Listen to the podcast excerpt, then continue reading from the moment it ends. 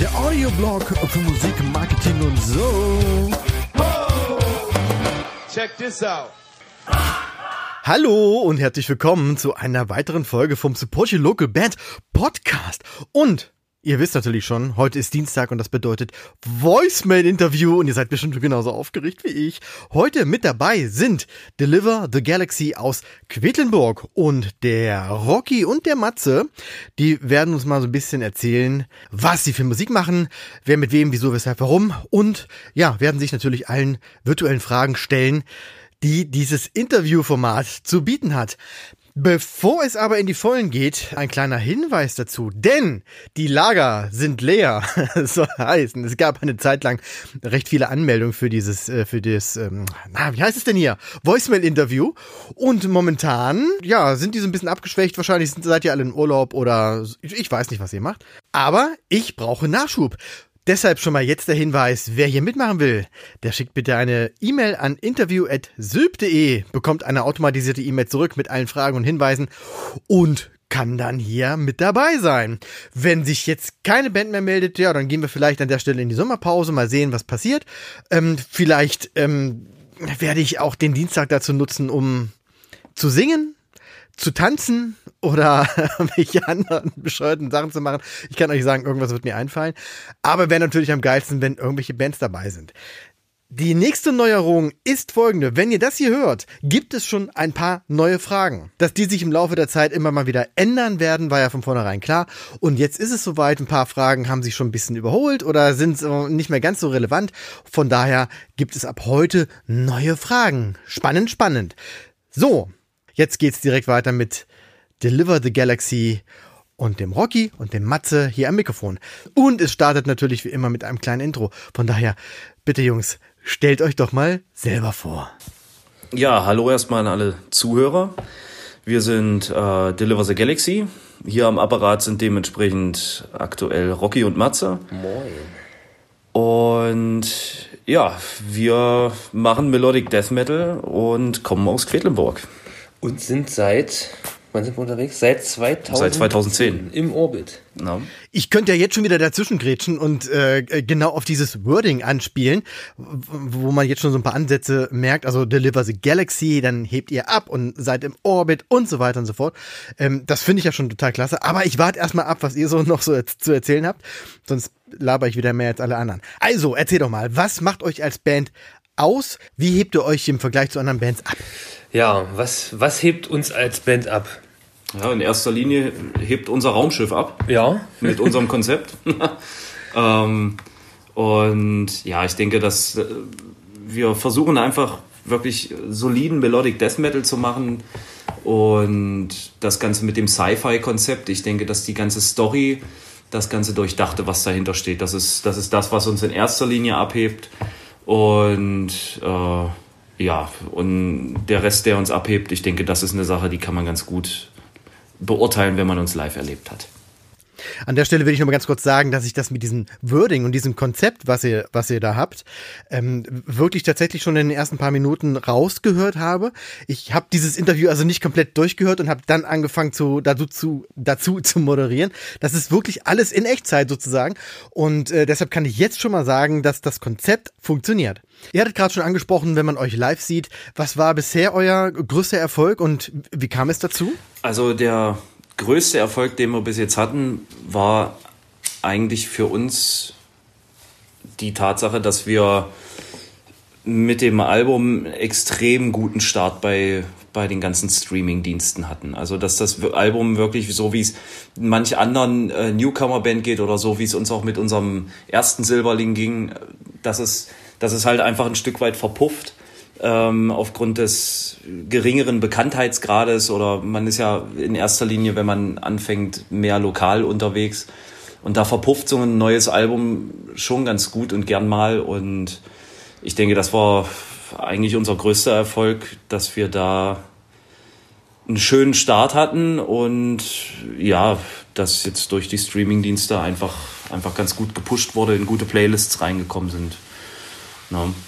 Zumal wir ja auch ähm, Prominenz auf unserem Album haben. Ja. Wenn wir äh, ja, die Adrian nehmen. Adrian Cohen, na, die jetzt äh, als, als Background bei, bei Avantasia mit dabei ist ähm, oder mit ihrer Zweitband Seven Spires und Winds of Plague. Ähm, das ist auf jeden Fall auch nochmal irgendwo zu her hervorzuheben. Coole Idee auf jeden Fall, das Netzwerk zu nutzen und so ein paar Features ähm, ja mit aufs, aufs, Album zu nehmen, um da dann auch die Reichweite zu erhöhen. Das, der Ansatz gefällt mir schon sehr gut. Kommen wir mal zum Thema Band, Organisation im weitesten Sinne. Booking, Management, Marketing und so weiter. Macht ihr das alles selbst oder habt ihr da schon ein paar Leute, die euch da unterstützen? Ja, zum äh, Thema Booking und Management. Ähm, das sind halt so Geschichten, die äh, ich mir aufgehalst habe gerade das Booking, weil ich mich über die Jahre auch gut vernetzt habe, äh, nicht zuletzt auch durch meine ähm, letzte Band, die ich hatte, Chaos and Confusion. Da konnte man gut Kontakte knüpfen und ja, ich habe da auch viel Spaß dran. Aber es ist halt natürlich schwierig, auch gerade zu Zeiten von Corona. Ähm, man hat irgendwie so das Gefühl, man, man möchte die Veranstalter erstmal nicht stressen weil die gerade alle den Kopf voll haben mit Existenzängsten und sämtlichen anderen Sachen. Das macht es halt natürlich auch für die äh, Planung nächstes Jahr, also 2021, sehr schwierig. Zumal dieses Jahr 2020 äh, ich eine Tour geplant hatte, wovon wir einen Gig gespielt haben und der dann quasi, ja, der war in Magdeburg in der mhm. Factory. Wir haben den Gig gespielt, der lief super. Wir haben auch unser neues äh, äh, Merchandising-Konzept quasi aufgefahren mit Planer und neuem Merch und äh, alles total cool. Die Leute haben auch gekauft und haben sich gefreut und Fotos gemacht und dann kam der Lockdown und dann ist die Guillotine runtergefallen und dann war es vorbei. Ja, der Lockdown, der war ja für viele so ein Knüppel zwischen die Beine. Brauchen wir gar nicht drüber reden. Grausam. Ähm, aber dieses Konzert, was ihr da hattet, hattet ihr da schon so ein Team um euch drumherum oder wie war das? Ja, also so wirklich ein Team haben wir in der Form jetzt eigentlich nicht gebildet um uns oder so, denn es ist ja halt auch immer eine Frage, man hat halt Freunde, die einem da helfen, die das gerne machen, die uns von Anfang an begleitet haben. Aber jetzt direkt ein Team, sei es jetzt drum, dass es ein eigener Lichttechniker, Tontechniker ist, äh, fester Merchandiser etc., äh, sowas haben wir natürlich in der Form nicht, weil ich sag mal, das sind alles Leute, die das ja, äh, wenn sie es professionell machen, auch nicht umsonst machen. Und ja, da haben wir einfach nicht die nötigen Kapazitäten. Also schleppen wir im Prinzip alles selbst und danach stehen wir auch dementsprechend selbst am Merchstand. Also es ist schon so, dass wir, wenn sozusagen Konzerte anstehen, dass Leute da sind, die dann halt den Merch machen oder uns helfen. Das wird aber meistens eher, äh, so wie Matze das schon gesagt hat, äh, kurzfristig über die Freunde organisiert oder auch langfristig. Und das läuft dann auch in der Regel. Zum aktuellen Konzertverbot, du hast ja gerade schon den Lockdown erwähnt, der euch da so ein bisschen in die Parade gefahren ist. Wie habt ihr dann weitergemacht? Wie seid ihr mit den Fans in Kontakt geblieben? Wie seid ihr sichtbar geblieben? Und äh, ja, was habt ihr gemacht, um auch weiter im Gespräch zu sein? Ja, äh, Online-Präsenz. Äh, natürlich heutzutage echt ein verdammt großes Thema.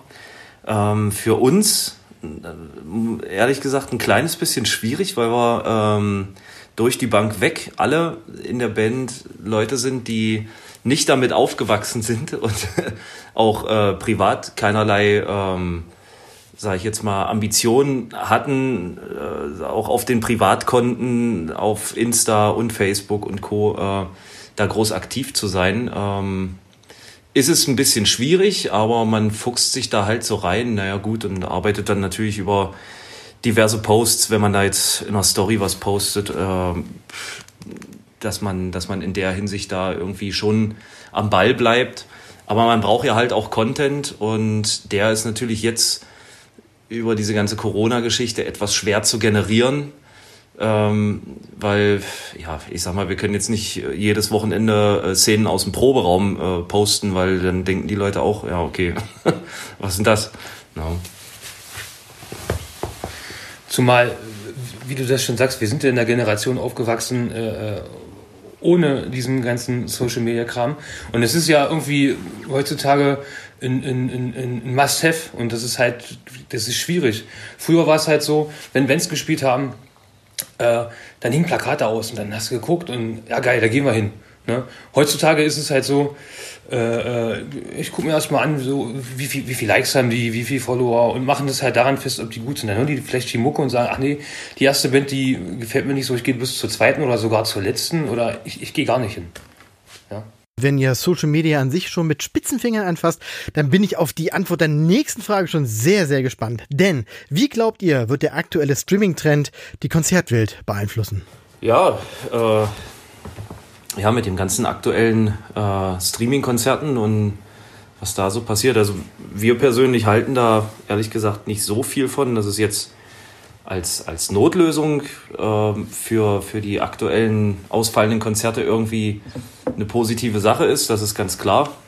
Aber ich sag mal, eine Zukunft, also ich für meinen Teil oder auch, äh, auch Rocky, äh, sehen da jetzt nicht zwingend eine Zukunft drin, weil ich denke nicht, dass es Leute geben wird, die, ähm, die da bereit sind, online Geld für ein Ticket zu bezahlen. Ähm, und es ist ja doch ein ganz anderes Feeling, was man hat, wenn man, wenn man wirklich im Getümmel dabei ist, seine 10 Euro meinetwegen für so einen, äh, äh, sagen wir mal, 10 Euro Eintritt bezahlt hat, äh, um halt wirklich dabei zu sein. Das macht es ja irgendwie aus. Und ich sag mal, ob nur, wenn ich, wenn ich für meinen Teil persönlich die, die Möglichkeit hätte zu wählen zwischen einem äh, gut aufgenommenen Live-Konzert mit Publikumsinteraktionen, äh, dann gucke ich mir natürlich sowas eher an als ein Livestream, meinetwegen ohne Publikum. Ähm, ja, also, naja. ja. Ja, vor allen Dingen, du ziehst, du ziehst ja damit äh, äh, auch eine ganz komische Generation ran. So diese Zuhause, also zu Hause Bleib-Generation, keine Ahnung, wie man das so äh, äh, formulieren kann, aber mhm. Ja, das, wie du schon sagst, das, das macht es ja auch irgendwie aus. Und wenn ich die Wahl hätte, würde ich mir lieber dann eine fett aufgenommene Rammstein-DVD reinknallen, anstelle von so einem Streaming-Konzert, worauf ich halt auch immer wieder zugreifen kann und sagen kann, ja, toll, da war ich und so. Und ich halt da nicht viel von. Ich glaube, das entwickelt sich langsam zu meinem Lieblingsthema, weil, also, wer schon ein paar Folgen gehört hat, der weiß natürlich, dass ich ein großer Fan von den Streams bin. Und ähm, das auch nicht als Ersatz eines Konzertes sehe, sondern als Erweiterung. Beides kann existieren. Ich kann mich entscheiden, zum Konzert zu gehen und da komplett zu eskalieren, aber ich habe auch die Wahl, dieses Konzert, was ich vielleicht gar nicht besuchen kann aus irgendeinem Grund, von zu Hause aus zu sehen. Man, man geht ja immer davon aus, dass man die Wahl hat, aber manchmal hat man sie ja nicht. Wenn ich mit Fieber zu Hause liege und krankgeschrieben bin, dann gehe ich natürlich auf kein Konzert oder ich habe keinen Babysitter gefunden oder der Hund ist krank oder oder oder. Diese Leute mussten bisher zu Hause bleiben, in der Nase bohren und hatten Pech. Und die haben aber jetzt die Chance, durch so einen Livestream an dem Konzert trotzdem teilzuhaben. Natürlich auf eine andere Art und Weise, aber das darf ja auch ruhig so sein. Ich glaube nämlich nicht, dass man sich damit eine Generation an, an faulen Konzertgängern erzieht, die dann doch lieber zu Hause bleiben und da in, ihre, in die Glotze gucken. Ich glaube eher, dass man sich damit noch viel, viel breiter aufstellen kann und dass da noch viel, viel mehr Möglichkeiten dahinter stecken, als man jetzt erahnen kann. Aber gut, es wird dazu eine extra Podcast-Episode geben, nur zu diesem Thema. Und von daher halte ich mich jetzt ein bisschen zurück. Und alle, die sagen, aha, das ist also zurückhalten, dann wollen wir noch mal sehen, was da noch auf uns zukommt. Die nächste Frage hattet ihr schon in Teilen beantwortet. Es geht um Social Media. Also auf welchen Plattformen seid ihr unterwegs? Wo klappt es besonders gut? Was ist nicht so euer Ding? Erzählt doch mal, welche Erfahrungen konntet ihr sammeln? Ja, also ich sag mal, am meisten sind wir natürlich auf Instagram und Facebook unterwegs, dass sich das ganz gut verknüpfen lässt. Also ein Instagram-Post wird ja dementsprechend simultan gleich auf Facebook gepostet. Äh, das ist dann schon ganz praktisch. Jetzt so Sachen wie Twitter, äh, das sind ja mehr so Sachen, wo es wirklich um kurzen Content geht. Ähm, und da sind wir eher weniger vertreten. Und ist denke ich, auch eher content-abhängig. Also wenn es jetzt ein cooles Bild oder ein cooles Video ist äh, oder eine coole Situation, dann ist da auch dementsprechend Interaktion drauf. Aber es ist ganz, ganz unterschiedlich. Ne? Naja, und deswegen, also man kann zwar in den Insights sehen, ähm, was am besten klappt äh, oder wie Leute darauf zugreifen, aber wo das jetzt am besten äh, funktioniert, ist schwierig. Schwierig. Kommen wir zu der, na, ich sag mal, Mentorenfrage. Also, welchen, welcher Tipp hat euch als Band weitergebracht? Von wem kam er? Ja, und was hat er ausgelöst? Ja, also ich glaube, der Tipp, der uns jetzt äh, gerade dieses Jahr oder beziehungsweise letztes Jahr ähm, am meisten geholfen hat, war der von unserem oder vom Wagtontechniker, da ich meines Zeichens und auch Rocky sind ja auch, auch Teil der ganzen äh, Geschichte um Wag und der Tontechniker hat halt klipp und klar zu uns gesagt, sucht euch einen Vertrieb. Und das war eigentlich so das Hauptausschlaggebende. Da ist, wir waren jetzt mit dem, sind ja mit dem neuen Album äh, dieses Jahr dann raus. Und ja, ohne Konzerte CDs zu verkaufen ist halt extrem schwierig, weil äh, das läuft halt alles in erster Linie über die Streaming-Dienste und da sind wir dann über ähm, Wolf Metal Records sind wir dann daran gekommen, dass wir die Möglichkeit hatten, bei Spotify äh, und allen anderen Streaming-Diensten wirklich gut vertreten zu sein.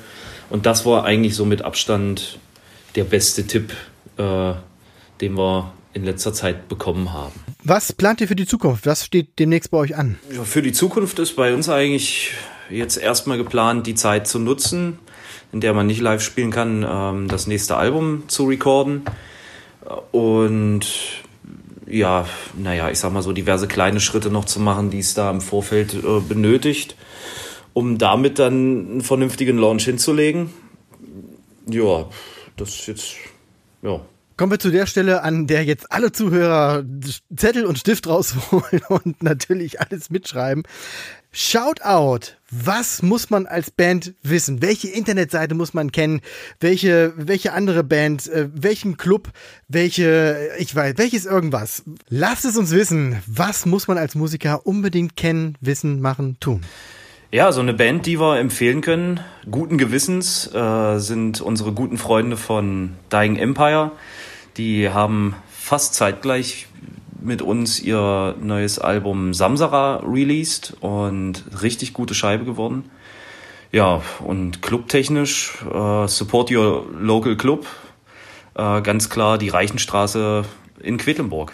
Die Links dazu findet ihr wie immer in den Show Notes. Und jetzt kommen wir zu der traurigsten Stelle bei jedem Interview, nämlich der Abschied. Eure letzten Worte an das Support Your Local Bands Publikum. Ja, also erstmal vielen, vielen Dank für das, äh, dass wir das Interview machen durften äh, in diesem wunderbaren Podcast. Und dann bleibt eigentlich nur noch eins zu sagen, wenn dieser ganze Corona-Mist vorbei ist, an alle, die hier zuhören, bewegt euren Arsch und supportet die ganzen Clubs, besucht die Konzerte und äh, ja, lasst die Streaming-Konzerte äh, hinten anstehen.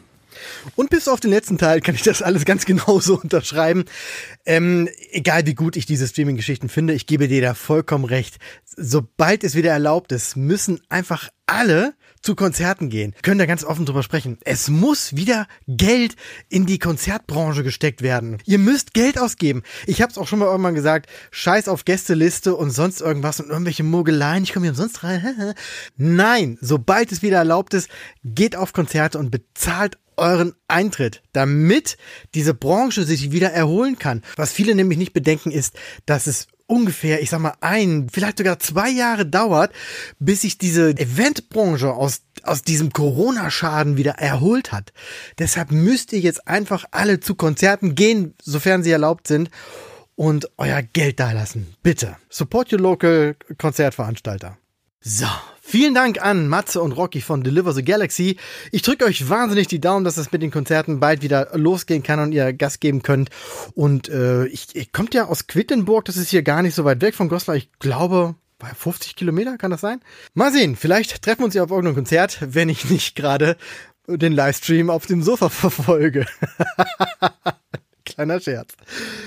Das war wieder mal eine, eine sehr äh, spannende und tolle Folge vom Voicemail-Interview. Wer hier selber mal mitmachen will, ich hatte es eingangs schon gesagt, schreibt einfach eine E-Mail an interview.sylp.de, bekommt dann eine automatisierte E-Mail zurück mit allen Instruktionen und Fragen und äh, beantwortet diese Fragen als Audiofile und sendet das wieder zurück an podcast.zip.de. Es ist eigentlich ganz, ganz einfach. Und wie gesagt, die Regale sind gerade leer. Das heißt, die nächste Band, die sich jetzt hier anmeldet, wird auf jeden Fall nächsten Dienstag dabei sein. Wenn sich keine Band anmeldet, tja, Mal gucken, was ich dann mache. Ich weiß es noch nicht. Lasst euch überraschen. Wer generell Fragen zum Podcast hat oder Feedback senden möchte, der schickt das bitte an podcast.sylp.de oder folgt mir bzw. dem Podcast auf Facebook und Instagram, kann auch da einfach eine private Nachricht schicken. Bin sehr gespannt und neugierig, wie wir uns da irgendwie connecten können. Bis dahin sage ich erstmal Danke fürs Zuhören und bis bald. One, two, three.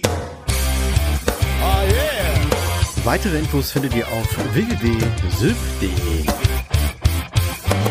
Check this out.